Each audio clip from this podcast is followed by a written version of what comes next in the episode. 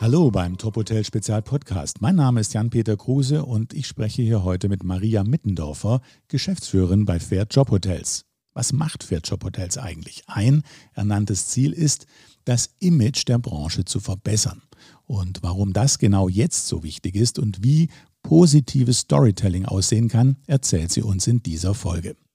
Außerdem sprechen wir über besorgte Mütter auf Branchenmessen und äh, warum man unbedingt mit ihnen in den Dialog gehen sollte.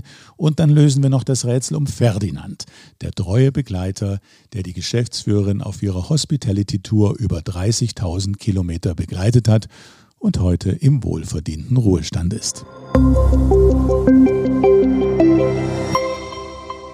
Können Sie einfach in eigenen Worten äh, nochmal zusammenfassen, was ist die Idee von Fair Job Hotels? Mhm, das mache ich sehr gerne. Also die Idee von Fair Job Hotels äh, ist, dass wir letztendlich das Image der Branche nachhaltig verbessern, dass wir jungen Menschen, aber auch Quereinsteigern äh, zeigen, wie attraktiv, spannend, vielseitig die Branche ist.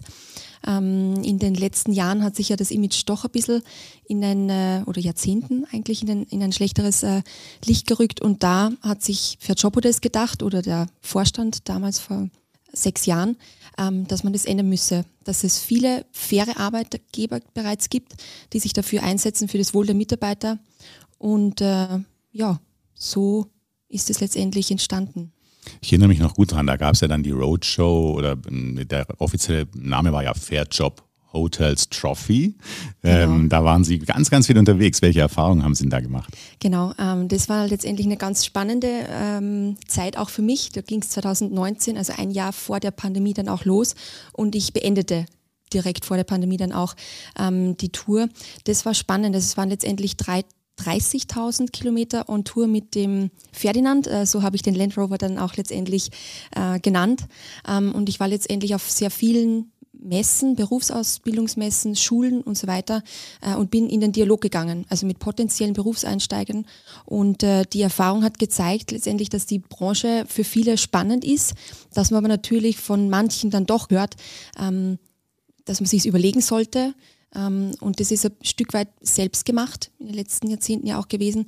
Und da muss man einfach sprechen einfach zeigen, was man alles machen kann, äh, welche Möglichkeiten es gibt, welche Aufstiegsmöglichkeiten und dass ja, es so mh, mm, vielseitig ist wie kaum eine andere Branche. Und darüber muss man sprechen, wirklich über das positive, Stichwort positive Storytelling, ja. Gab es da ein besonderes Erlebnis auf der, bei 30.000 Kilometern haben wir doch bestimmt irgendwo mal was ganz Besonderes erlebt. Mhm. Ja, also es sind immer äh, jeden Tag aufs Neue spannende ähm, Erfahrungen, Erlebnisse. Man, letztendlich war es so, dass man sehr oft bei den Messen gerade ähm, die besorgten Mütter ähm, sich gekrallt hatte und äh, die eigentlich vorbeilaufen wollten und die fängt man sich dann natürlich. Und dann äh, meinte natürlich auch eine Mutter, und es waren dann auch mehrere Mütter oder auch Väter, die gesagt haben, ja, so wie Sie das erzählen, äh, klingt es doch wirklich sehr spannend und vielleicht vielleicht sollte das die Tochter oder der Sohn dann doch machen. Also es war dann ähm, diese Überzeugungsarbeit oder diese Begeisterung, die man ja doch für die, äh, für die Branche hat und die Leidenschaft, dass man das äh, überträgt, dass das dann wohl ankommt. Und äh, ja. Das ist eine gewisse Erkenntnis, die ja da ist, dass ja. man eigentlich zweigleisig fahren muss. Einmal die Auszubildenden selber dafür mhm. zu begeistern, in, in, diese Branche reinzugehen und die Eltern. Definitiv, ja. Letzteres umso mehr. Ja. Wie macht es? Wie machen Sie das? Ähm, also für mich ist es ja tatsächlich ganz einfach. Also ich äh, bin ja eigentlich schon seit vielen Jahren in der Branche, habe da auch äh, mit 15 Jahren eigentlich angefangen, so wie es in Österreich so ist mit der berufsbildenden Schule und mir hat es immer gefallen. Also ich habe immer gebrannt dafür, bin immer gern arbeiten gegangen und wenn man das lebt, wenn man die Erfahrungen dann auch teilt und äh, ja, jeden Tag gerne dafür aufsteht, dann kommt es wohl beim Gegenüber an, habe ich mir sagen lassen, ja. Was macht eigentlich Ferdinand? Ja, der Ferdinand, der ist mittlerweile in Heidelberg, ist nimmer im Besitz von Fairjob Hotels. Ähm, der den haben wir eigentlich in Rente geschickt, ja. Also das war da anstrengend geht's ihm gut, für ihn. Oder? Ja, da geht es ihm gut, genau, der ist ja gut aufgehoben. Und ich bin mittlerweile ganz nachhaltig mit der Bahn unterwegs, ja. Wir wollen ja über das Positive sprechen. Also genau. es geht ihm bestens. Ja, ja, genau, genau. Also Sie haben gesagt, man soll positiv formulieren, es ist sinnvoller, als über schwarze Schafe zu sprechen. Mhm. Das ist Ihr, Ihr Weg, Ihre Kampagnen, das ist Ihr Kampagnenziel, Ihre Strategie? Definitiv. Genau, also die schwarzen Schafe lassen wir außen vor. Wir konzentrieren uns auf das Gute, das, was unsere Branche ausmacht. Ähm, und äh, wie Sie gesagt haben, das ist einfach unsere Start Strategie.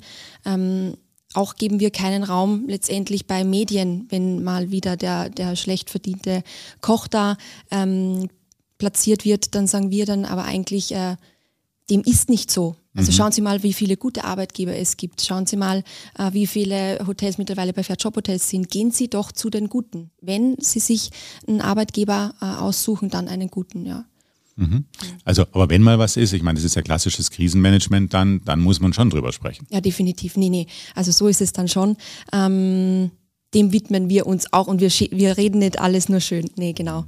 Und da haben wir schon natürlich ein paar ähm, Baustellen, auch was die Stichwort Ausbildung betrifft, dass man das schon, das Ausbildungsmodell ähm, ein bisschen attraktiver gestaltet. Also da müssen wir schon gemeinsam anpacken. Mhm. Genau. Können Sie es noch ein bisschen konkretisieren? Also attraktiver mhm. gestalten, was heißt das genau? Naja, also einfach, dass es zeitgemäßer wird. Also mhm. letztendlich auch die Ausbildung ist im Wandel. Die jungen Menschen, ähm, die Generation Y, Generation Z, die ticken halt ein bisschen anders, äh, ohne jetzt da auf da ins Detail zu gehen. Aber ähm, Digitalisierung, also es ist so viel auf Social Media dann auch los. Ähm, dann auch der Service ändert sich auch ein Stück weit. Ich sage jetzt nicht, dass man dann nicht mehr lernen soll, dass man von rechts einstellt und so weiter und wie man äh, den Tisch deckt, das gehört sich schon. Aber einfach ein bisschen äh, spannender auch, ja, für die jungen Menschen, dass man sich wirklich reinversetzt, was interessiert die und wie können wir die abholen. Und wie gehen Sie das an? Das ist ja, viele, viele, viele Inhalte sind ja, äh, haben sich bewährt und sind schon lange strukturiert. Und wie ist da der Wandel? Wie, wie kann man da eingreifen? Wie geht das?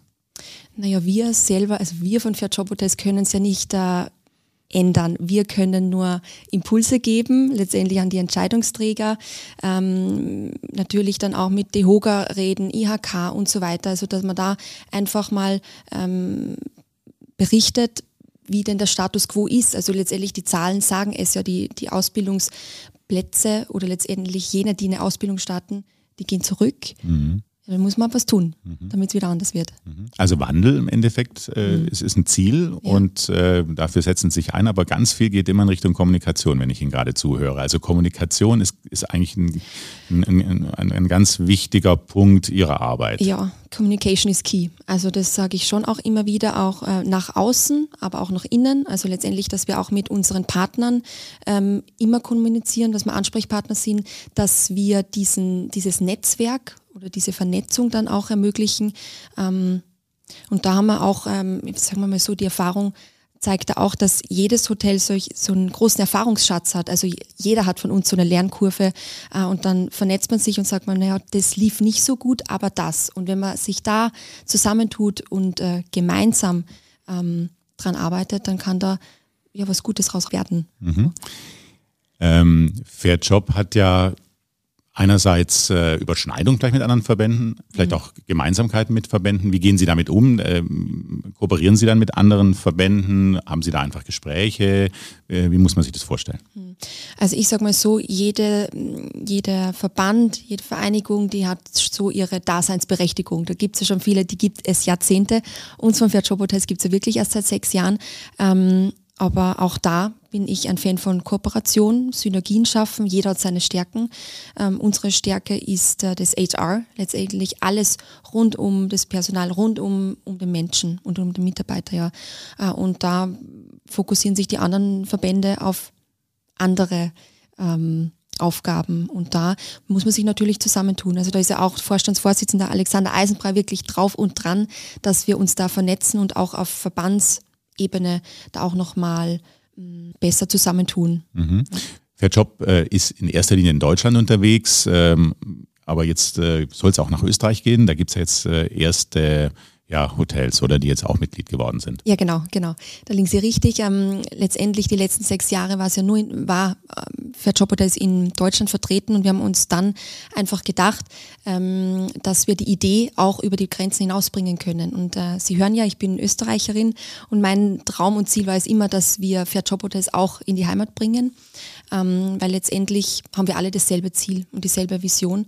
Äh, und warum dann nicht auch in Österreich, der Schweiz oder Südtirol, äh, wobei wir jetzt ein Soft Opening mit Anfang 2022 erstmal in Österreich äh, gemacht haben und äh, bereits zwei Hotels akquirieren äh, konnten. Es folgen mehrere. Das macht äh, natürlich große Freude, wenn das auch so angenommen wird.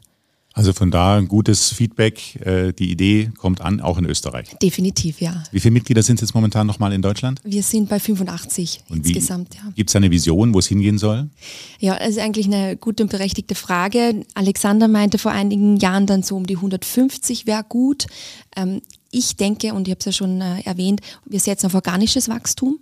Ähm, wenn das Team organisch mitwächst und äh, die, die, Nachfrage da ist, dann könnte es auch weitaus mehr werden von mir aus. Ja. Und gibt es geografisch eine Vision? Äh, ich sage mal so, erstmal bespielen wir den deutschsprachigen Raum und dann schauen wir, was die Zukunft bringt. Frau Mittendorfer, danke für das Gespräch. Vielen Dank, Herr Kruse.